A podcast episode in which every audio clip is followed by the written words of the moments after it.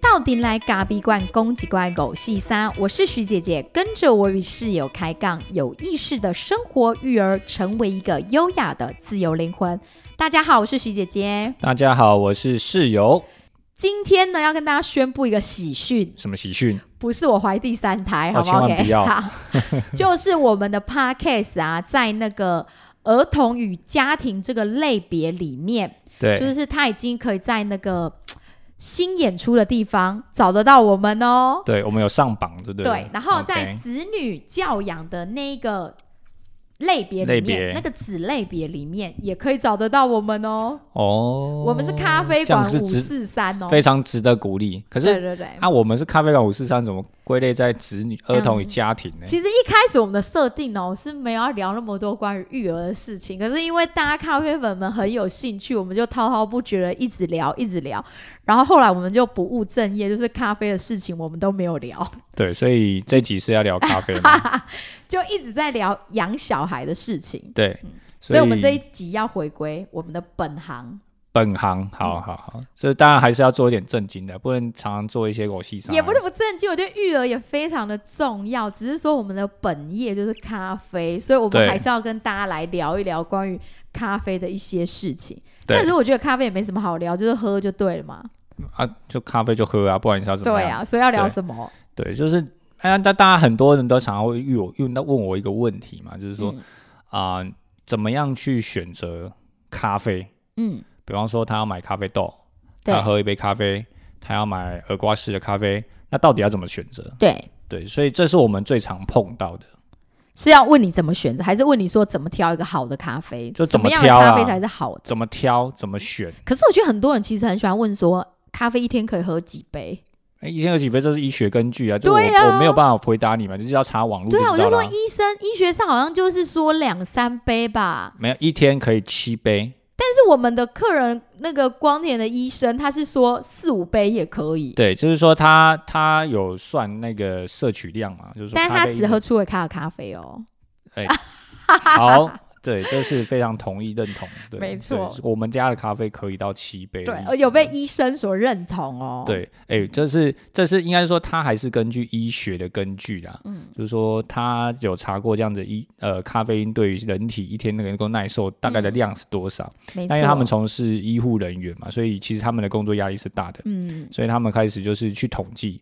然后我记得那个他的代买人就是我们的姐姐对来帮他买的时候，他说：“哦，那个医生一天喝了七杯，他说他想要尝试看看到底行不行。”对，所以他后来后来后来他就跟他说：“你千万不要你不要这样喝啦，我觉得这样喝你都年有年纪的，因为毕竟嗯医生也有年纪的，说这样喝好像有点不太对。而且因为他们医生的工作性质，有时候常常过餐不食，对，然后其实是空腹在喝。对，而且有时候因为因为是有时候需要开刀嘛，对对对所以他们有时候是日夜颠倒。对对对对，所以对他们来说，他就觉得这样子好像不要不要一下摄取这么多。我对，所以我觉得再好的咖啡，应该一天喝七杯，还是会有一点点过对，所以我觉得还是要去控制那个摄取量啊。但是我们的的咖啡能到等能得到医生的认同，我觉得非常与有容焉。对，就是还蛮多医护人员，嗯就是在医院工作的，比方说护士、医生。那像他这个医生也很有趣，他把我们的咖啡拿去送他所有的同学。而且他指定唯一品牌，如果有人要送他咖啡，就是一些，可能他们工作上有一些接触的人要送他咖啡的话，他也是指定一定要出维咖的咖啡。对，我不能一直讲我们店的名字哦，这样不太好。制度性行销，我们没有制度性行销的嫌疑。对，但是就是就不是是莫名其妙就会讲出来。因为不是太太习惯了，而且因为我们这一集就是要聊咖啡，所以就会又一直不小心，我会尽量克制自己，好吗？对，所以我们会小心一点。嗯，对，所以不要说出来，我们讲咖啡馆就好。对咖啡馆。然后我们今天呢，就是要跟大家说怎么来选一杯好咖啡。对至于喝几杯的话，就是我觉得你喝好咖啡的话，两三杯都没有关系。对但是如果你喝不好的咖啡，我觉得一杯都不行。对，就是以我们自己啦，我们因为我们嗯就是完全不能喝咖啡，到从事咖啡产业。没错，大家知道徐姐的历史吗？对，徐姐的黑历史，就呃因为我们前面没有讲过吗？我不知道，反正就是简单来讲，就是我没有从事咖啡馆这个工作以前，我是不喝咖啡的。那是因为身体上不允许。我觉得在台湾其实蛮多这样的人，因为我开了咖啡馆之后，其实蛮多人都会这样跟我说，就是他不能喝咖啡，然后因为会心悸、会胃痛，然后会不舒服。那我唯一遇过的，因为会心悸跟胃痛跟我是一模一样。那有一种啊，我有一个朋友，他比较特别，他只要摄取到咖啡因的东西，他会一直流鼻涕、打喷嚏，对，就是好像有点是属于对咖啡因过敏。过敏反应，对，所以他真的来我店里，像这一种啊，我真的不会强迫他尝试，对因为他这个反应跟我不一样，对我不能为他担保，所以我不行。但是如果你是心悸跟胃痛，其实我可以跟你说，你很多时候其实喝错了。对，嗯。那当然，呃，咖啡不管是咖啡啦，或嗯者是茶，这边都还是要先跟大家说明，就是说它还是有一定的刺激性，嗯，不管是再好的咖啡，对。再好的茶都一样，它还是具有一定的刺激性。嗯。所以我们通常还是建议啊，就是说适量。对，那适量的情况底下，比方说你一天就喝两杯，嗯，那你应该是要好好的去选择你这两杯的没错品质。所以今天我们就会比较重点放在怎么样去选好咖啡的品质，对，怎么去选，然后怎么去怎么去感受它。对，就是如果说你是会像我们这种敏感体质，你就更需要知道怎么选好咖啡。但是有一种状态，你会真的，即便好咖啡不太能喝，就是如果说你最近已经是在胃食道逆流了，或者你有在吃一些特别的药物的治疗，是不能摄取咖啡因的，对。那就是好咖啡你也不行喝啦。对对对，就是因为诸如此类的像这样子的症状的，就是有这些情况的这些这些人啊，其实医生一定会建议不是不是只是嗯。咖啡他一定会跟你说辣的也不能吃，嗯，好、然后茶也不能喝，对，这种刺激性的饮料一定是不行的，对，所以呃，不管是再好，嗯那我们都还是建议先稍微暂停，对，对然后如果像是孕妇或哺乳妈妈，就是看妈妈自己的状态了。因为这个问题，在我怀孕的时候，我曾经问过我的妇产科医生，他就说咖啡没有什么不可以啊。如果你平常也有在喝了，那你怀孕都这么辛苦了，你喝个一杯也没有什么关系。对对，所以这个在怀孕的时候跟哺乳，哺乳的话就是你也不要过量了。像我那时候自己的做法是，呃，我如果刚好进行杯测，在测豆子会饮用比较大量的话，我喝完之后我就赶快去多喝一点水，因为其实咖啡是很利尿的，它很容易就会。我不知道你们有没有它是水溶性的，对就是当你喝很多咖啡的时候，你发现你那个尿尿的时候其实是咖啡的味道。有一点点，对对对，对所以你就是赶快把它喝喝水喝一喝排一排，然后那一次我挤出来的乳，我可能就不会给新生儿吃，对给新生儿喝。喝对对然后之后他就没什么关系。我记得那时候我还在网络上曾经有一次，因为我自己也不是医护人员，我就在我们的 FB 写说，呃，哺乳妈妈到底可不可以喝咖啡？然后就有我们一个客人，对，他就真的他是一个博士生，对他是一个博士生，然后他就真的去找了一篇，我记得是一九八几年的研究，对对一个那他是针对孕妇她的分泌出来的乳汁，对。呃，如果她摄取咖啡，它同时不同的变相嘛，比如说它摄取嗯咖啡、摄取酒精、摄取什么什么什么，最后发现呢、咖啡因不并不会直接去影响到乳汁上面，也就是说咖啡不残留很残留很低，嗯，那唯一最有最快的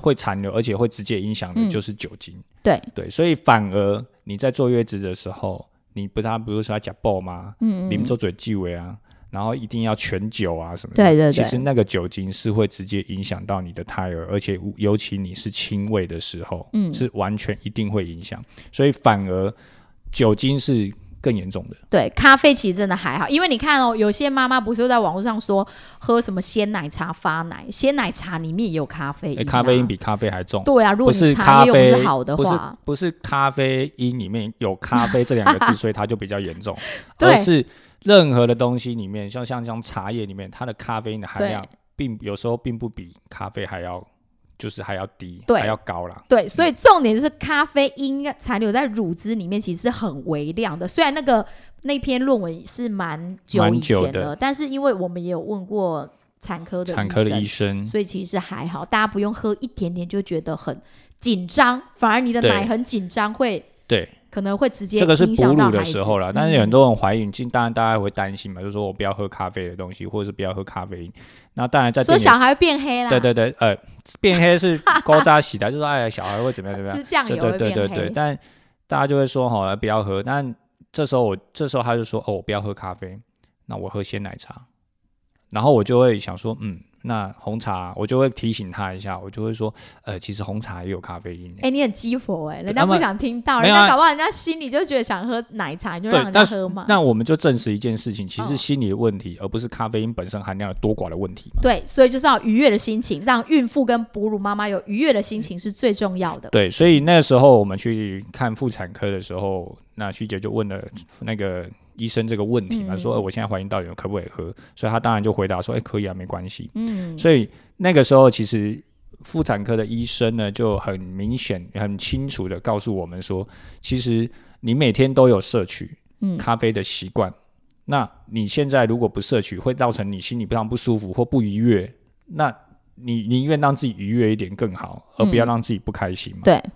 但前提就是也是不用过量了，我们就是有一天有喝一点，很高兴就好了。对呀，对呀，对。对，好，那我们现在要切入我们的正题，怎么样才是一个好咖啡呢？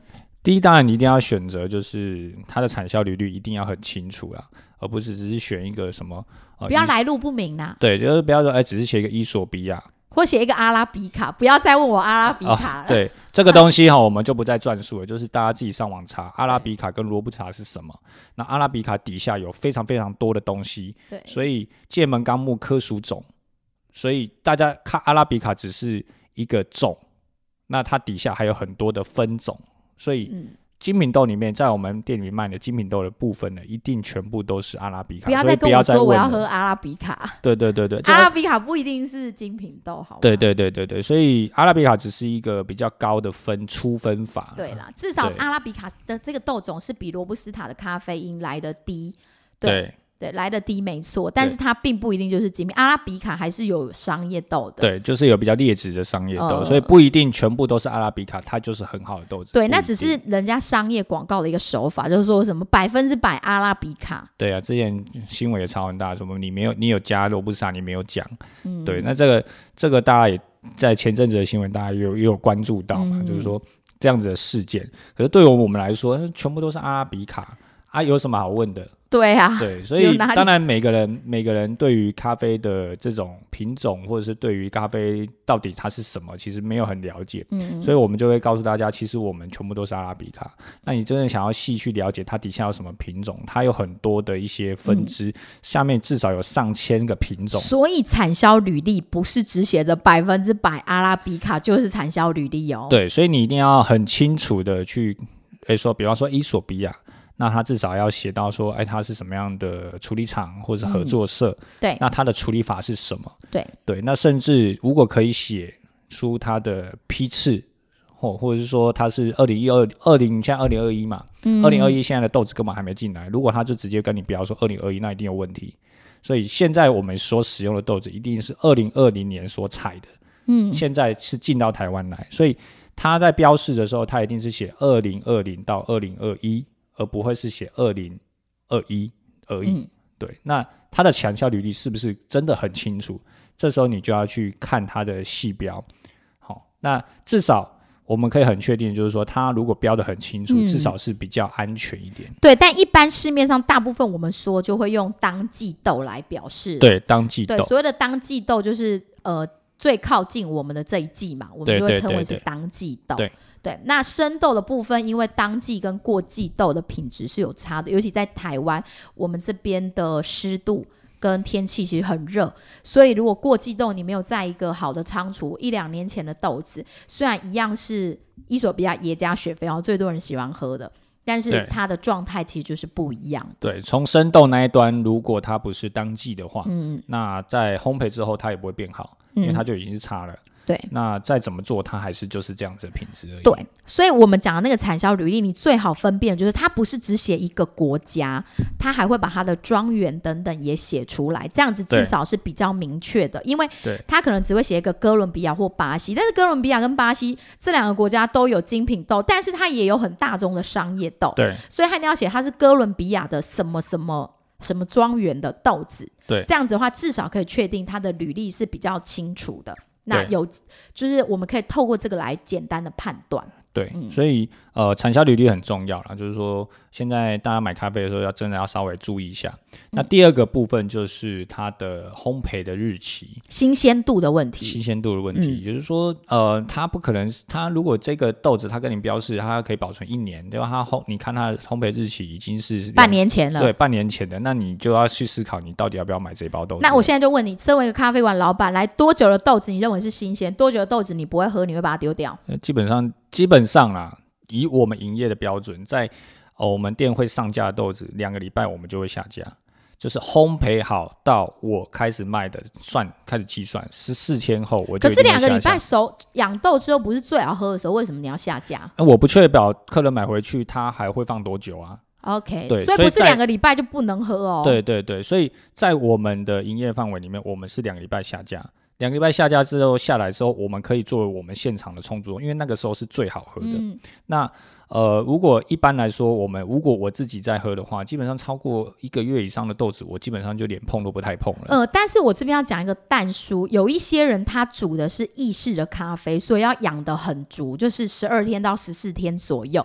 所以像这样的客人，我们很清楚的知道他是要煮意式，我们就一定。会就会给他，因为他就会跟我说我要养足的，所以就是两个礼拜后的豆子对他来讲，其实两三个礼拜其实是没有关系的、哦。对哦，对，那因为咖啡豆的保存，呃，一般来说啦，以嗯。食品法规上面来说，大概都是会标示一年，就是说按照食品法，对，现在有些人就标半年呐、对因为大家比较重视这种，对，那在我们的规范里面，我们店里面规范，我们就是写九十天，嗯，九十天，当然它都完全可以喝，三个月。三个月啊、嗯。它都可以喝，不冰，然后也不要去有有一些没有太阳直晒。对对，储储存的环境还还算 OK，对，那它都可以喝，没有问题。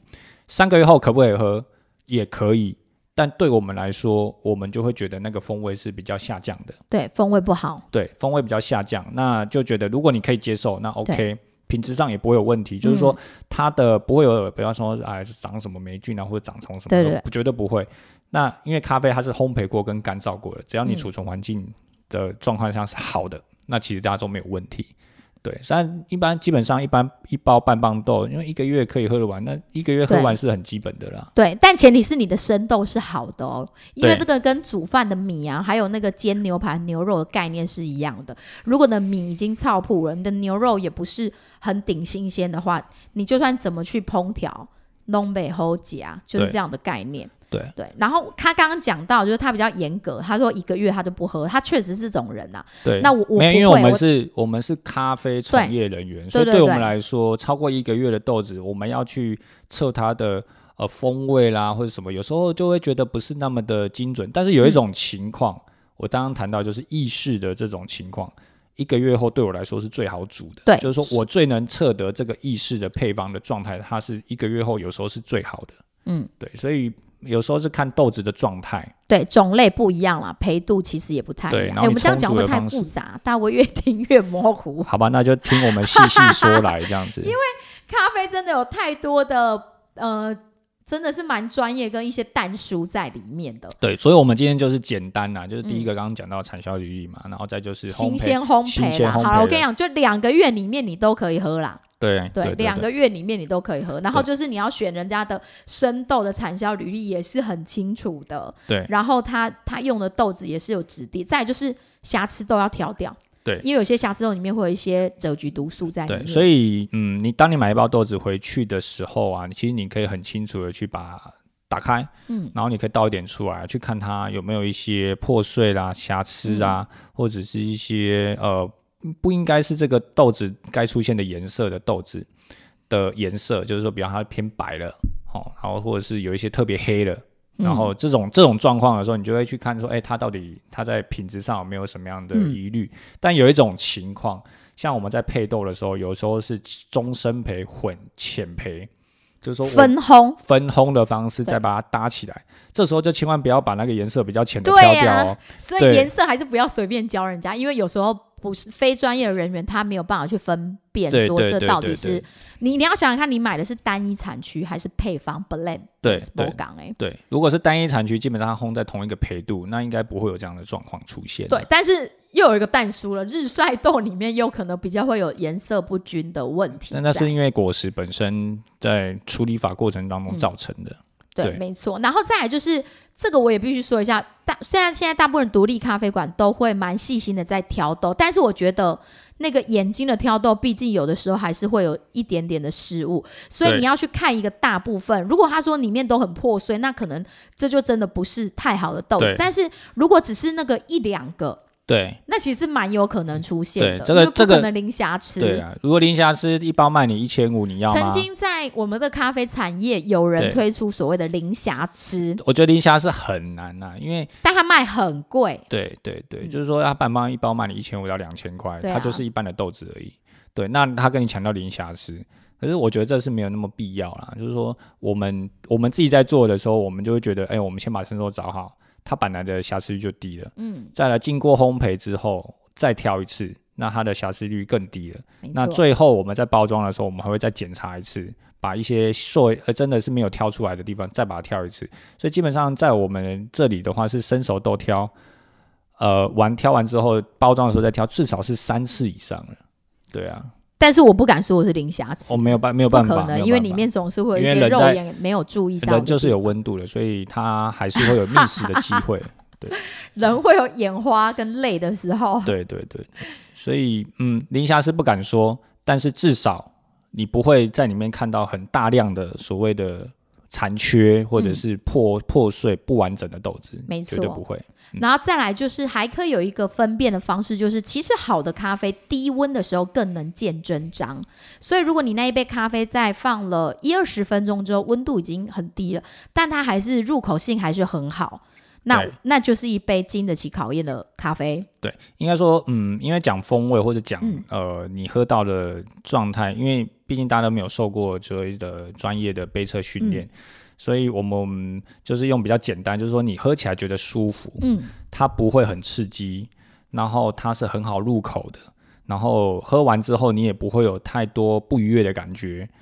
这样子其实你就会，其实它就是一杯还不错的咖啡，就是不会觉得喉头刺刺的。对对，那有些人会说低温的时候咖啡就是变酸了，然后他不喜欢。我觉得对那变酸可能只是你喜好度的不喜欢，本来在低温的时候酸味就会稍微比较明显一点对点。对对对那不是说咖啡有时候陪度啊，有时候陪度，因为呃咖啡有很多种陪度嘛，那浅焙的时候一定会带一点果酸嘛，嗯，那这个酸呢，它能不能够让你接受？嗯，如果你不能接受，那你下次挑焙度的时候哎、所以有人都会问啊，到底酸是好咖啡还是不好的咖啡？老板，呃酸呃，在咖啡里面我们都会提到，就是酸是咖啡的灵魂。嗯，对，一个东西它如果没有酸，呃，没有甜，酸是咖啡的灵魂，是徐宝林说的吗？呃，对，呃就这个寻豆师啊，哦，寻豆师师说的对，那其实我们真正在自己在呃在选豆的过程啊，我们也会很重视酸的品质，也就是说，它酸的是不是诶有风味的，酸的是不是有让你觉得它是可以有甜的，嗯，哦，酸的是不是可以让你诶可以很清楚的分辨，比方说是柑橘的酸还是莓果的酸，嗯对。那这样子的酸就会它是品质是好的，嗯。那大家就有时候大家就诶觉得说很多很多一些呃他想要喝很酸的客人，应该是喜好度，有的人很爱酸，他就觉得一定要酸才是好。对然后有些人很讨厌酸，他就觉得酸就是不好。对，所以每个人都有每个人喜好度，嗯所以你可以针对你的喜好来去做咖啡豆的选择。就是陪度的选择。对，那再来就是，呃，酸就真的一定是很好，但我就喝不下去啊。嗯嗯，那这样子其实对你来说，你干嘛买这包让自己喝不下去、不愉悦的咖啡干嘛？那你宁愿选择，哎，就是不那么酸，但有一点点微酸可以接受，那你就选择那样的配度来选来喝。对，所以撇开你对酸的喜好度，如果说你要在这杯咖啡里面看到什么样才是好的酸，就是刚才我们的烘豆师提到的，酸会转甜，然后酸是细腻的，而不是像醋酸一样尖锐的。对，嗯它绝对不能刺激。嗯如果酸今天是像柠檬那么刺激，那它可能就是有一点点是会被分数，就我们讲杯测我们会打分数嘛，分数就会受影响，它嗯品质就是属于比较劣质、比较差的。对，但如果它今天酸是哎很有风味，然后酸让你很明显，然后柑橘，然后它又带一点甜，嗯，然后会让你很清晰，然后让你整个口腔是不会对觉得，不会让你一喝到就眉头一皱那种感觉，嗯诶，是舒服的，那它就是好的酸。没错，对对，所以并不是说酸很酸或是不酸就是好或不好，完全是要看它那个酸的细腻的程度。因为像有些豆子的特性，像是肯雅的豆子，它的酸度就是特别的高，可是并不是说它的酸很高，它就是不好的，因为它的。酸的高是会转成像刚刚讲的是甜的，是有变化的，对那就是好的酸质。对所以呃，很多很多人都会对于酸这件事啊，就是说，诶，打了一个问号。有些人觉得真的是觉得酸才是棒的，我一定要很酸很酸很酸。嗯，你们家的不酸不好喝什么的。但是我我我们自己在烘豆啊，或者是我们在诠释豆子的想法上面，我们并不会呃把酸只是放在唯一啊，嗯就是说我们还是会考量综合的一些品质上的范围。比方说，我们有把风味烘出来，我们有把巴底烘出来，我们把余味烘出来。那这样子的咖啡，它一这样子的一个豆子，它才是比较完整的面貌，嗯而不是只有它的酸。对其实要处理要做酸很简单，我只要把它烘得很浅，它就很酸了。嗯可是这样子的酸有时候会让你觉得，哎、它就只是酸而已，嗯，它并没有那么多很讨喜的，比方说余味的甜，或者是这些东西可能都会牺牲掉。所以我们，最后的取舍就是，我们希望把豆子的原本的产区的风味去把它表现出来。对，这其实是红豆师的取舍。如果要再讲下去，可能我们要再开一堂课。哦，对，那就不要再讲了啊。所以最重要的是，你一定要找到你自己喜欢的那一杯啦。对，哦那有些人觉得一定要是竞标豆或是明豆啊，什么 Geisha 或者是扣拿类似这样的明豆，你有什么样的想法？明豆固然明豆固然有它的好，或者是像现在最喜欢的艺妓嘛，嗯明豆固然有它的好。那当当然它就是它的一个品种而已。那这样子的豆子啊，其实呃，当然它会被炒作出来，或者是各种环境会被红起来，它一定有它的原因。嗯，毕竟它就是真的还不错喝，还蛮好喝的。可是当它一旦很商业化了之后，其实有很多东西就会被复制，嗯或者是把同样的豆种拿到不同地方种。那你知道东西就是有风土性的，咖啡这件事就是有风土嘛。拿到你台湾也有人种艺伎对啊，你家种的很好喝，不代表我家种一定很好喝。对。所以这时候大家还是要去考量你喝到的感觉，对。它是不是你当年你你那个时候喝的一级，还是说你只要听到一级就是好？对，所以其实对于这件事还是要打一个问号。没错。因为，毕竟这是从你荷口袋里面、荷包里面掏出来的钱，嗯。因为挂上一季，很多人就是等于贵，嗯，就是比较贵，所以你要去思考他卖的这个东西到底是不是真的是一，它一定是真的是一季，嗯可是它的品质是不是真的是一好一季好的范围？刚刚讲到艺伎就只是一个品种，就是阿拉比卡底下的一个品品种对，然后就是像波旁啊、铁比卡这种东西，然后会种在各个不同的地方，所以你不要以为艺伎就一定要用很高的价格去买，所以艺伎也有便宜的艺伎，也有贵的。也有贵的，那有竞标的，那我觉得这东西就有点像是名牌的概念啊。偶尔你想要犒赏自己的时候，你就可以来喝一点这种比较稍微对对对好一点的艺伎，然后就是呃真的是价格可能比较高，你可以尝试看看，但你不会天天喝啊，对啊，因为你每天都需要一杯咖啡，它就是你的日常，你不可能每天都喝一杯五百元的吧？对，嗯。所以呃，重点还是你要挑选你信任的店家啦，而且哦。回归到品质啊，对，就是说你还是要去找，因为大家居住地不一样，嗯那你也可以去找你附近，哎，真的是蛮信任的店家。对，那你很知道说，哎，他这个老板他们在烘焙、在做卖选豆的嗯选豆上的这些要求，那我觉得这样是对你来说会是比较保障的。对，就是你可以，或者是说用宅配的方式。如果说你有某一些比较信任的店家，那你可能远离了那一个那个区域对你的生活圈可能不在那边。那因为我觉得现在网购非常的方便，那你就可以去跟你熟悉的店家去做长期的配合。但我知道有一个类型的消费者蛮有趣的，就是他们很喜欢买各个店家不同的咖啡，他会去。四处去买，那我觉得那也那也不错，因为像我自己在接触咖啡最早期的时候，也是就是多方面的尝试，但是尝试到一个年纪之后，我就是还是会蛮呃着重在自己蛮信任的店家。那我对觉得咖啡也是一样。重点还是要找到自己喜欢的咖啡啊，对对对就是说你特别偏好呃浅焙的豆子，嗯那你有可能有些人特别偏好浅焙是非洲的国家，对有些人又特别偏好浅焙，他可能是喜欢中南美洲的国家，对，跟妈妈买菜一样啊。对所以还是会挑到你喜欢的。对，所以你喝酒了、喝多了，你就会知道说，哦，我可能比较喜欢哪一个类型的咖啡的风味，嗯那你就会去针对它去做挑选。没错，对，那对于我们来说，因为我们是从业人员，所以我们任何的咖啡，只要是好品质的咖啡，我们都必须喜欢它，对就是我们都必须爱着它。哎，就这个是真的不错，哎，这个国家又发现了好咖啡，所以每天其实我常常常在进一些新的豆子，或者在挑一些新的豆子的时候，其实我每天都是很期待，我很期待去烘它，然后喝它的味道。他其实有期许他自己，因为他曾对经啊有跟着这个徐总寻豆师去过。哎，去跟跟在他去参与一些活动，然后他就看到徐总啊，他已经喝过这么多好的豆子，然后有一次他就观察到他对又喝到了一个分数很高，可能就是九十几分那种豆子，然后就是这种哇，就是那种哇的感觉，一一个长辈前辈，然后就这样那种很像很雀跃的感觉。然后当下我的室友就记住了这一幕，他回来就跟我说，我期许我自己，等到我已经。